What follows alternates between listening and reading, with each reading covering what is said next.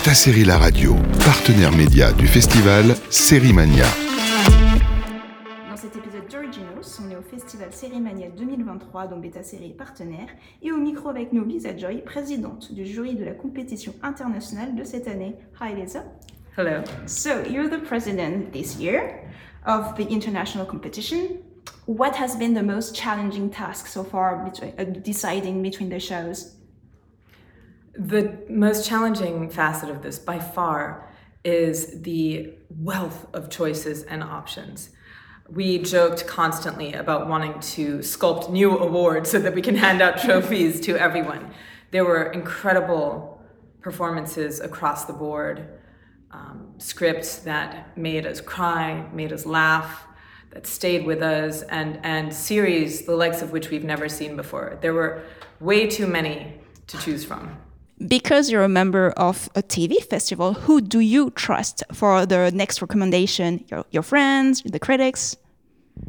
Oh, for my next recommendation, I I um, trust the team behind Series Mania to choose excellent jurors. I know personally that so many of the jurors this year are from different backgrounds, uh, different aspects of the industry. You know, actors, directors showrunners. And it led to a pluralistic view and a really well rounded discussion from so many vantage points. I think the best thing about this jury is that I learned from my fellow jury members that every one of them had brilliant points to be made that widened my understanding of the material. Let's uh, focus a bit about your career now. Um, so you've graduated from an Ivy League school, and what you know at that point, what made you switch to writing for TV?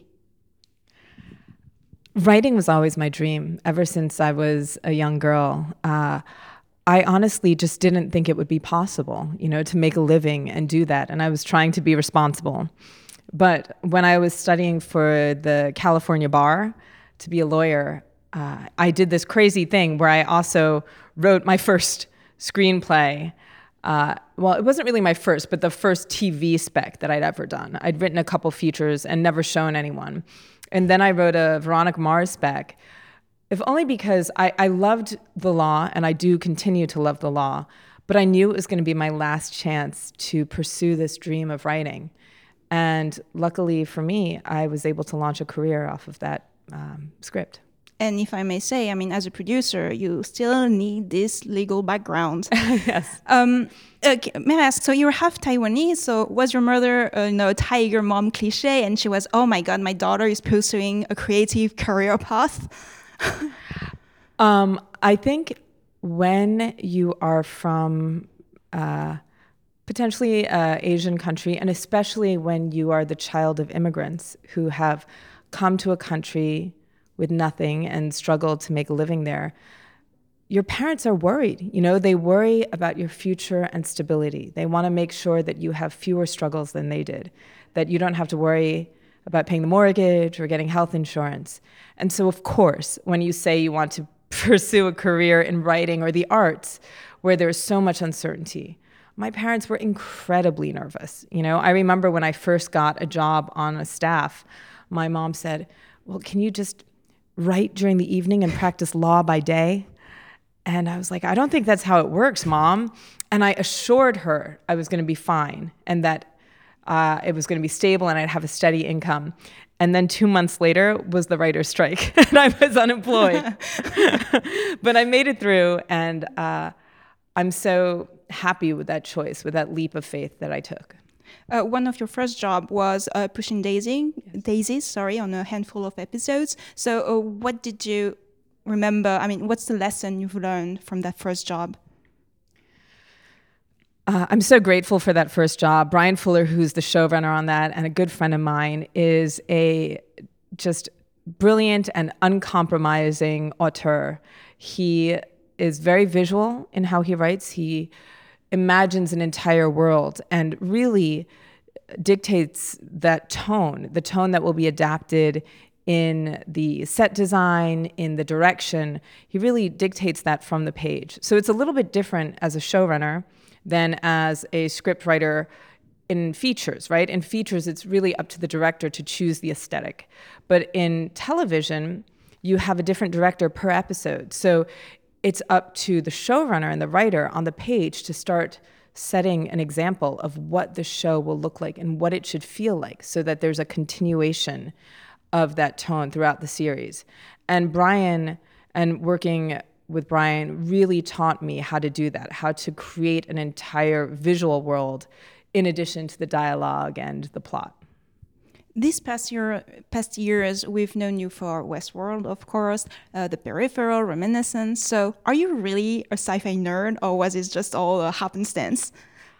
I mean, I, it was happenstance. I think now I'm becoming a sci-fi nerd because I've done so much of it. Um, I love mythology. I love big stories that ask big questions, um, and I also really like writing characters that I admire and that I feel for, whose struggles I identify with, without it being necessarily confessional or autobiographical. And in that sense, genre and science fiction is a really great fit for those um, affinities that I have uh, artistically. That being said, my production company is also doing a bunch of things that are not sci fi. And I think it's possible to do that kind of world creation and character work in any number of genres. So uh, stay tuned. I think we'll be expanding a little in that direction. Mm, I was wondering, what does it really mean to be part of a creative duo because you work with your real life husband? It means a lot of nights spent talking about work and saying, no, no, no, no more work. We're not going to talk about story anymore. And then five minutes later, you find yourselves talking about story again.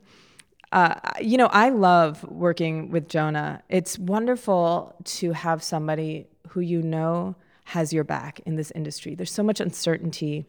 There's frankly so much rejection, so much disappointment, so much self doubt. So when you're working with people that you love and trust, it really helps you soldier on, even when things get tough. Um, and it helps even the worst days be survivable, and the best days, they're even better when you can share them.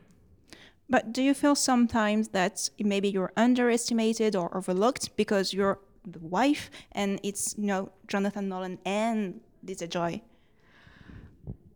Um, it's a very good question. I think that I think that people are going to say what they're going to say. You know, I I try not to and don't read press and don't do any of that stuff. I know that my career started independent of Jonah, that I was the first one who was doing TV. I know that I wrote a film by myself while I was pregnant and sold it uh, in a bidding war and then directed it after again going to a festival and selling it. I've really relied on the open market to judge my work as opposed to anything else. So I know in that respect that the path I've chosen has been mine alone. If people want to lump me in with a man that I'm associated with, I understand why they would do that. It's been, uh, it's predictable in some respects, um, but it doesn't matter to me in the end. All that matters to me is that I'm doing things that I love with people that I love, you know, and and as long as that's true, that's all I need. Oh, you've mentioned your directorial debut, so in Reminiscence. Um, how was that experience?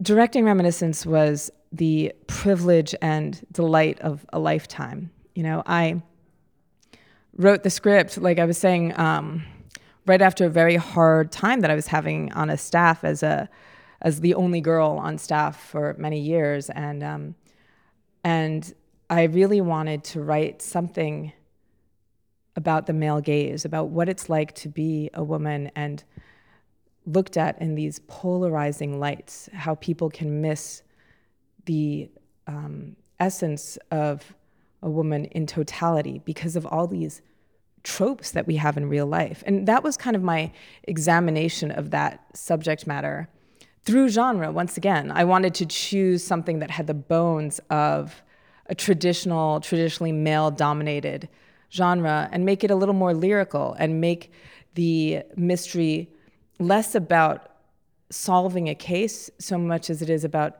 seeing and understanding a woman in totality. So, pursuing those themes and having sold it as an indie and a small movie in a time when those things don't happen, and doing it as the writer, director, and producer, I don't know that many female auteurs who get that chance in film. And I would not have been able to do it at all without the backing of Hugh and Rebecca and Thandiwe and my husband, who was my producer, my, uh, Mike DeLuca.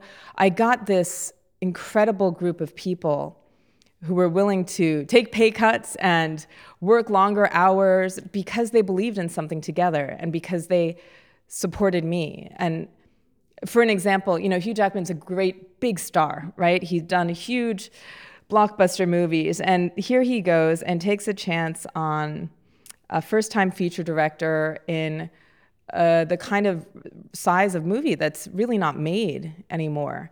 And to support me through it every day, instead of going away from the um, set when we were filming, he would stay between takes, even if he wasn't being filmed, because he was there to support me.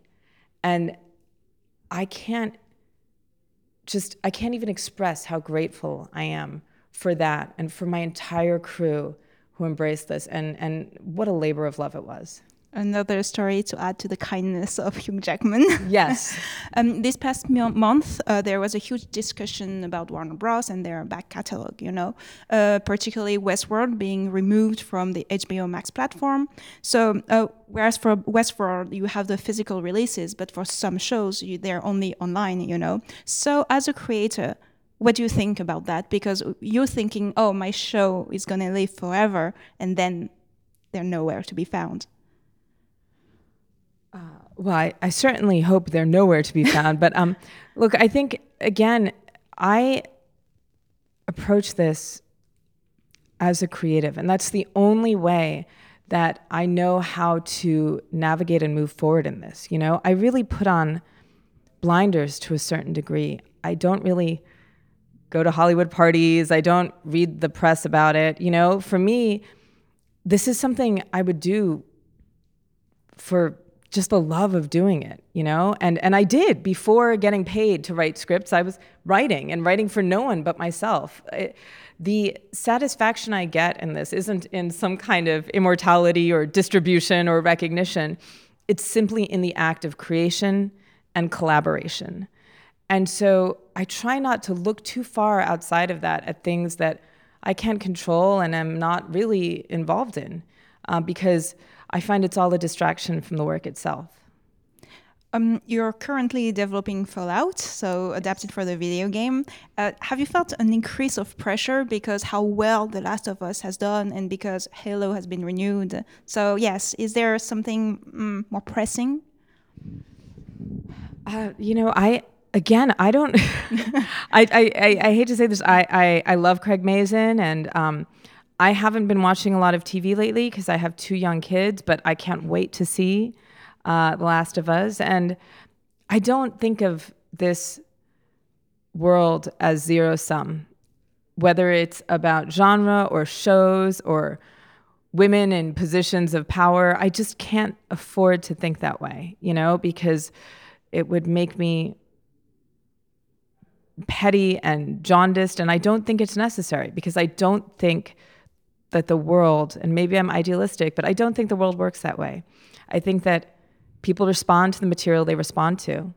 And even if they don't respond to it, who's to say they won't re-find it again years from now and respond to it then? You know, I can't tell you the number of artists who died in poverty without being known and then you know centuries later they're some of the most celebrated voices in the canon so i try not to think about the comp- competitive elements of it because i don't i don't know how to judge um, performance you know i don't even know if it can be judged in the moment in which something is released and and i don't know that it would be helpful to do so even if you could and just to wrap this, uh, excluding the shows that you've seen uh, this week, of course, what is the last show you've really enjoyed?